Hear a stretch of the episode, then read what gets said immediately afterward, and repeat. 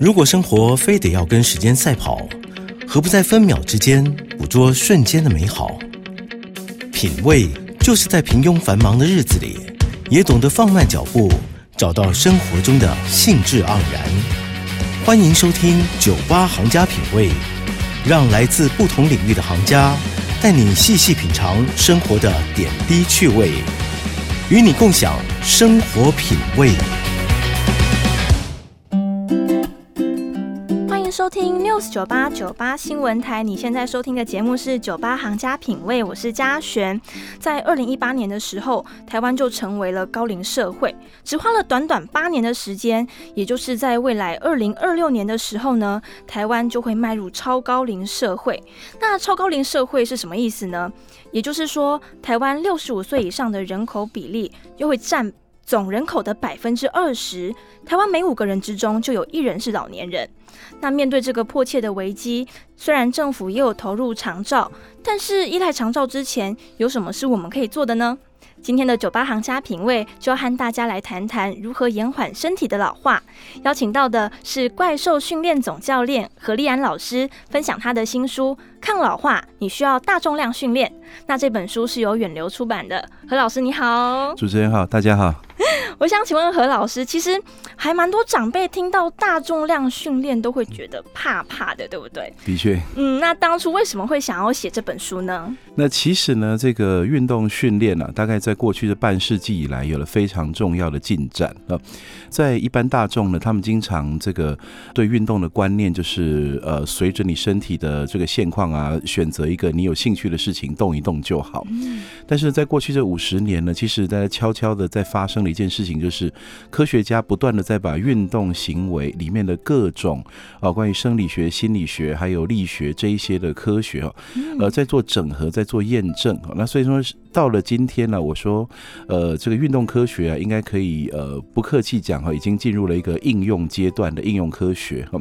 那这些应用科学里面呢，其实我们清楚的知道说，呃，运动训练跟身体的反应有一个剂量反应关系哈，就好像医学上啊对症下药的这种关系。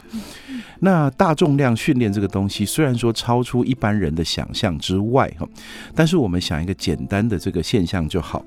在过去的这个科学里面发现哈，老化的过程其实呢，之所以会身体衰老，其实呢有一个现象是先发生，后面才发生这些因为衰老而产生的行动不便啊，或是容易遭受疾病的侵袭。那这个先发生的衰老事件呢，其实就是身体流失有用的组织和功能的过程，也就是流失肌肉、骨质和神经系统的功能。那偏偏呢，在训练上面呢，我们知道肌肉和骨质以及神经对身体的控制力这几个组织结构和功能，它都对压力起反应。压力，所谓的压力是什么？所谓的压力就是意思说呢，像我们的肌肉啊，你希望它啊可以呃越长越好，嗯，并不是让它休息，也不是把它伸展，而是让它用力对抗外来的阻力。哦，也因此。阻力变成一种训练方式啊，那随着肌肉呢，它不断的向上适应，对抗的阻力，也就会产生一种叫做渐进式超负荷的现象。也就是说呢，它可以逐渐对抗越来越大的阻力。嗯，这就让我们发现说呢，重量训练其实就跟这个呃药物一样哈，它是一个逐渐调控剂量的一个过程，然后可以把肌肉的功能调得非常非常好。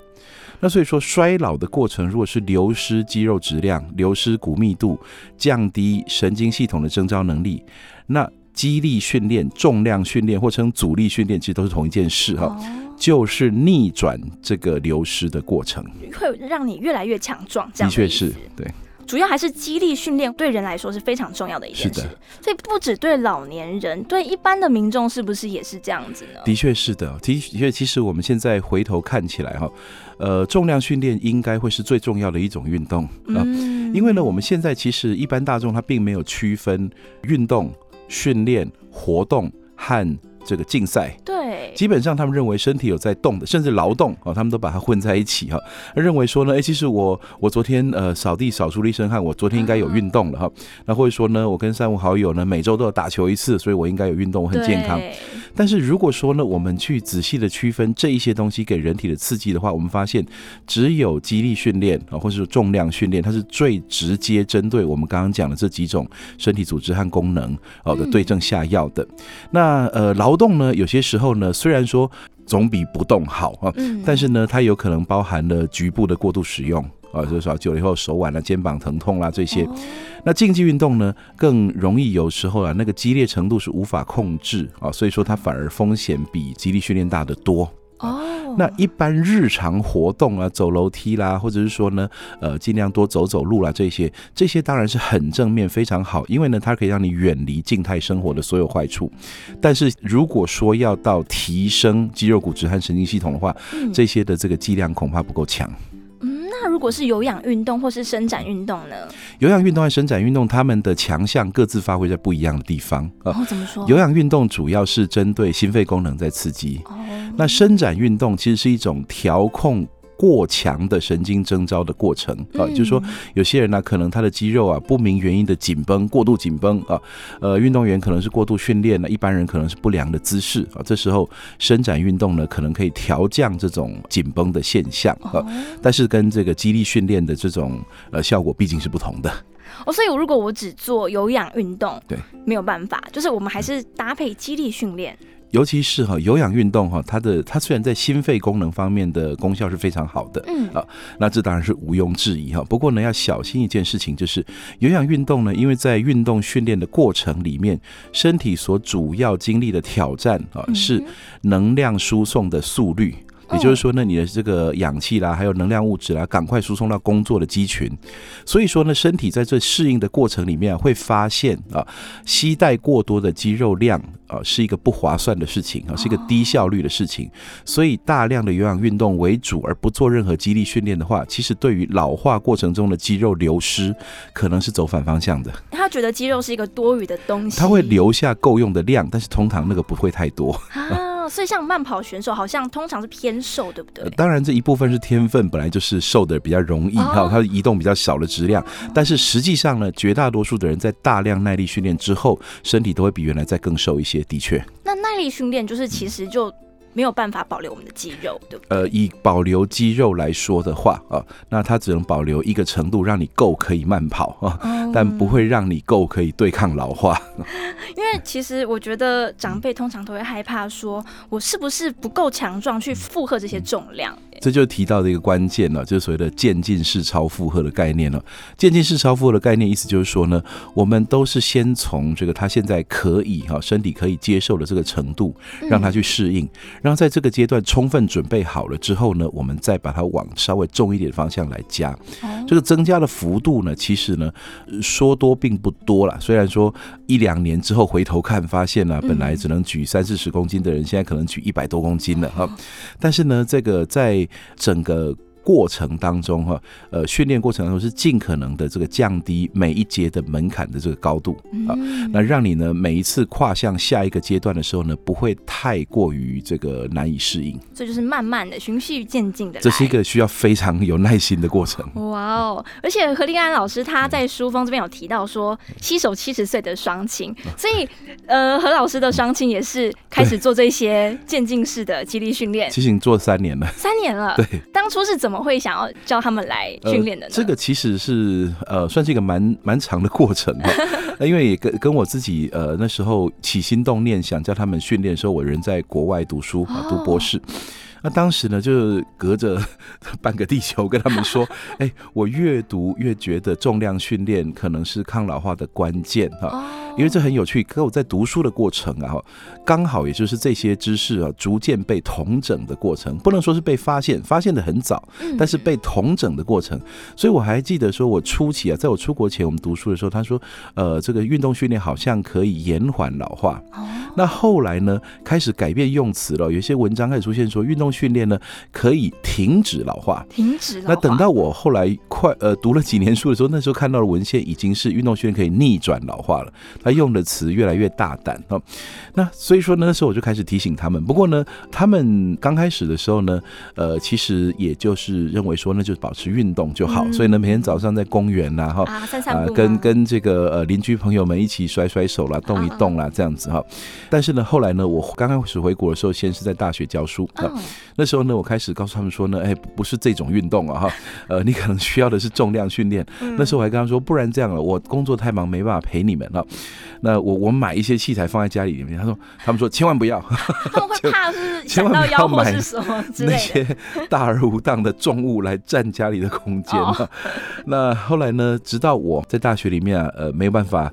实现我想做的事情哈，所以呢，我就呃辞职哈，然后在外面呢自己开训练中心。嗯，那在训练中心里面开我在大学里面真正比较想教的课啊。那个时候呢，我就说了，现在万事俱备了，就看你们要不要试试看。嗯，那他们呢住在外地啊，他们住在台中哦，是哦，所以他们是每个礼拜呢高铁一日游，就是来训练训练，训练完之后呢再坐车回去啊，这样子。那所以呢，这个从三年前开始训练啊，那那个时候刚开始的时候呢，其实真的啊，真的还蛮弱的。他们有觉得那时候有会觉得不想要训练嘛？就是排斥的感觉。可能已经被我说很久了，被说服了。对对对，那已经可能被我说服了很久了。然后再加上呢，其实呃，我们在教长辈的时候呢，其实我们手法会比较细腻一些啊。那所以说呢，他们我我们我特别让他们觉得说，这是一个从他们胜任有余的范围开始啊。那这样逐渐的呢，开是增加他们一点的这个自信哈。那其实呢，我发现很有趣的事情就是不用太久。为什么？因为他们成就感会驱使他们想要练更多。对，没错。所以后来就变成一个非常规律的事情哈，就每个时礼个礼拜时间一到，然后呢，他们就坐车上来，我就排出时间来陪他们训练。嗯，那训练的时候，也就是刚开始的时候举得很轻，到后来是越举越重的时候呢，呃，我我们有一个他们训练的这个笔记哈，嗯，那上面如果说呢遇到破纪录的话哈，他们还会把它圈起来。好可爱。那随着这种这个成就感上来了以后呢，这就变成一个固定的。这个习惯了哦，好棒哦！好，那我们先休息一下，广告后回来继续来听听何老师怎么说。欢迎回到 FM 九八点一 News 九八九八新闻台，你现在收听的节目是酒吧行家品味。那么我们今天邀请到了抗老化你需要大重量训练的作者。也就是怪兽训练总教练何立安老师来到节目的现场，何老师好，大家好。我们刚刚谈到了何老师的双亲接受了激励训练的过程，对。那何老师，你还有遇到什么案例吗？我们有一些案例是像他们是原先哈最初呢只是要来尝试看看哈，嗯，呃，像我们有这个大概六七十岁的长辈哈，嗯，然后他们呢其实就是吸伴了两个人来参加训练哈，那刚开始其实只是想找个地方运。动，然后呢，又听说重量训练好像是有点功效的哈。那所以说呢，初期的时候呢，其实抱着一种尝试的心态哈。那但是就像我说的哈，人一旦进步了以后呢，就会开始对这个成就感哦，会变成驱动的主要目的哈。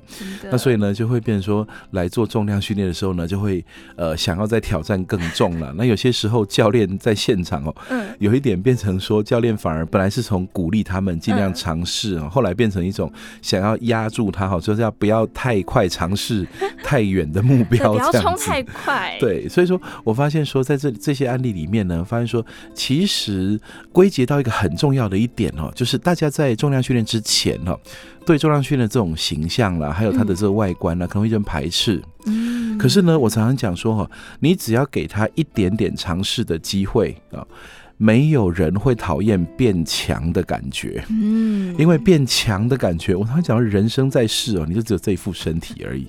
那你变强的时候啊，你一定不会觉得说，哎，怎么这么强，好讨厌你，这样子啊。很多人会觉得说啊，我我来的时候呢，都会讲很多奇怪的话，说哎，我不想练得像这个健美先生那么强啊，我不想练得像选手那么强，没有那么容易，或者说我不想练得像教练你这样子的身材啊。教练常常说呢，呃，这个实际上来说，你不用管说你会练成什么身材。好，有些人会说来的时候呢，希望说，哎，我是来减肥的，我想要瘦一点，然后其实已经瘦的不得了了哈。那像这种情形的话，我们就是说，先不要设定这种目标，不要设定身材目标。嗯，但是变强的时候呢，你会找到目标。就是力量会变大。没错，嗯即使纯粹的力量变强，体会过的人都会知道，那个是非常非常呃满足的一件事情。嗯，真的，因为其实我觉得长辈真的会害怕，因为像我妈妈，她是，诶、那是椎间盘突出，对，然后她就会害怕说，那如果她是不是做运动，也就是肌力训练，嗯会不会压迫到她的腰或是什么脊椎之类的，所以长辈会害怕。对，但是越不动，好像我就觉得越不好。这个我们会有，其实有很呃清楚的流程来来处理这种问题哈。哦，第一步呢，就是医疗筛检。所以我们会用这个呃请个诊所的医生哈，或者说医院的医生，来检查说他目前的这个呃受伤的部位哈有没有什么禁忌或限制。嗯，那如果说医生说李先生目前是没有的，好，那我们其实就可以帮他安排说，他现在依照他这个状况哦，他要增强他的核心的这个强度哦，嗯来保护他的脊椎骨，然后他才可以负重哦，这样子。那随着这种状况呃继续处理下去，其实我们现在呃过去有很多呃这个有疑难杂症的这种身体状况啊，哦在跟医生的合作过程呢，其实都把它处理的呃相当不错。其实。有些时候，有些我们目前得到越来越多医生的支持哈，认为说我们在做的一个东西呢，其实是跟他们很有相关性的。其实医生常会说啊，可以去运动来矫正可对能身体上的哪一些部分。对但是我们常会觉得运动，所谓的运动是什么？走路，或是对在公园散步什么的对对。但好像并不是只这个样子。呃，你说描述的这个东西，其实才是真正的呃主要的现况哈。因为我刚刚提到说，有些医生开始认同了，就是因为原来是没有人认同的哈。呃，原先的过程哈，医生呢，我我我们根据经验哈，过去我们的学生哈，他如果说呢，呃，有这种身体不适，然后不确定自己状况适不适合做训练，去找医生，通常得到两种答案哦。嗯第一种就是不用运动。呃，呃什么叫不用运动呢？就这辈子都不用运动啊！你为什么需要运动呢？你的身体已经这样了啊，哦，就是身体已经不好，了。就说呃，你可是可能只不过是一个膝盖有点退化哦，这样子哦，可能就会得到说，呃，你不适合上楼，也不适合下楼，你也不适合走路这一些的。那 说那我到底该怎么办？那越不动不是会越退化吗？没错的。那呃，另外呢，就会得到有一些这个医生的建议哈，他的那嗯个运动处方是随机的。他说啊，你就动一动。他说 那我是哪一种？那你打球呃也可以啦哈。那游泳呢呃也不错啦哦。啊，散步啊不要太激烈就好。这些啊其实这个不能能怪他们哈，因为呢，在医学系的整个培训过程里面，其实没有运动科学的。运动科学其实在整个医学的领域里面，它是不被纳入正式课程的啊。顶多有什么？他们所谓的运动医学，那专门处理的是啊，呃，运动产生的急性运动伤害或者慢性运动伤害该怎么治疗，它处理的仍然是医学的那个部分，啊它没有处理那个训练的部分。嗯，那是说在国外呢，这个呃运动科学哈，它比较受到呃这个学界的重视哈。那所以说呢，学界的很早就把它独立出来，变成一种学门哈。那对他来说有积极的投入，所以说才会有这个走到这个应用阶段的这个过程。哦，原来如此。那刚刚何老师刚好提到核心，对不对？对那所谓的核心是什么呢？我们常常会觉得，啊、练出什么人鱼线啊、腹肌啊、马甲线，这好像就是核心，可是好像不全然是这个。我讲的话哈，可能对很多人来说哈是不中听的哈。那不过请呢，呃，那些线呢哈就算了哈。那些线就算了。哦，就就不用太考虑哈嗯。核心呢，原则上来说，它的范围哈，呃，应该讲叫做腰臀骨盆系统啊。嗯腰臀骨盆系统的意思就是说呢，呃，我我们我们要要从核心的这个结构来谈哈。人是脊椎动物啊，那脊椎动物呢，这个很少站起来的。对。那所以站起来的脊椎动物就承受了很多的这个呃不当的脊椎压力。嗯那所以人类呢，作为站起来的脊椎动物呢，它必须要有其他的支撑结构来保护脊椎啊，哦因为这关系到了第一个是安全，第二个是用力啊。脊椎骨呢，如果说有可能遭逢不当的外力的话，它可能会损伤啊，所以说为了安全要有东西保护它。嗯第二呢是脊椎骨旁边有最重要的神经系统，所以呢，当神经系统本身不受保护的时候，神经系统不会允许你身体用出很大的力量。嗯所以说，一个人的运动能力直接连接到脊椎的安全性啊。那呃，从这个肩膀到骨盆底呢，哈，我们看到有胸椎和腰椎通过啊。嗯那胸椎的话呢，就是由胸腔来保护那胸腔呢，其实只要会呼吸哈，你会吸气，那肺呢就会有一个这个呃像是气球打气一样的过程哦，撑起来。其实这个支撑力，胸腔内压其实就保护了胸椎。比较要命的是腰椎。腰椎因为呢，它距离骨盆比较近，承受了大半的上半身的这个重量。再来呢，就是呢，它是腹腔在围绕的，而很多人不会用腹腔内压去保护它。那所以所谓的核心呢，我们的定义就是从横膈膜到骨盆底的这一整个区域啊。所以所谓的核心肌群不是腹肌啊，是这个人鱼线、马甲线、穿刺线这些呢。这些当然是呃一些人他以身材的美感为训练的标的的时候会使用的名词哈。但是呢，在这个我们讨论的核心呢，其实讲就是如何调控腹腔内压。嗯。那所以呢，在横膈膜是这里面最重要的一条肌肉，因为腹腔内压最主要的调控结构。就是横膈膜，横膈膜是肌肉，而且可以被锻炼。所以呢，当我们在做腹式呼吸的时候，横膈膜会下降。那正常的腹式呼吸，就一般的舒服的腹式呼吸呢，横膈膜下降，腹部会往前凸，然后我们的肺呢可以得以扩张。那这是一个很正常的呼吸过程。当我们要保护脊椎的时候呢，我们其实只要收紧核心肌群，也就是从腹肌、腹外斜肌、腹横肌，甚至到背肌这一整圈啊，还有包括横膈膜和骨盆底，让横膈膜对一个相对较紧绷的结构加压力。这时候呢，我们的腹腔呢就跟胸腔一样，它像打气一样，只是不是气体哦，这次是体腔压力，体腔压力上升，它就变成一个有阻抗性的一个结构，就可以保护脊椎骨。那所以呢，对于那种腰酸背痛啦，或者是说呢无力啦这一些，其实有很多人他是从核心无力开始导致的，他腰酸背痛、四肢无力的。因为呢，核心结构保护了脊椎，所以说呢，核心的这个稳定性等于决定了一个人可以用力的程度。可以用力的程度，对，没错。那你可以预防，譬如说下背痛、闪到腰之类的吗？呃，的确哈，像过去啊，这个很多闪到腰的案例呢，哈，在医学上呢，都把它呃是一种意外伤害，那或者说是结构性的损伤，哈。但是呢，这个所以说，大部分的人去医院呢，如果说是腰痛的话呢，通常这个检查重要的结构，所以呢可能会照各种造影技术看片子啊，看看有没有脊椎有没有损伤啊，看看有没有椎间盘突出啊，看有没有这些。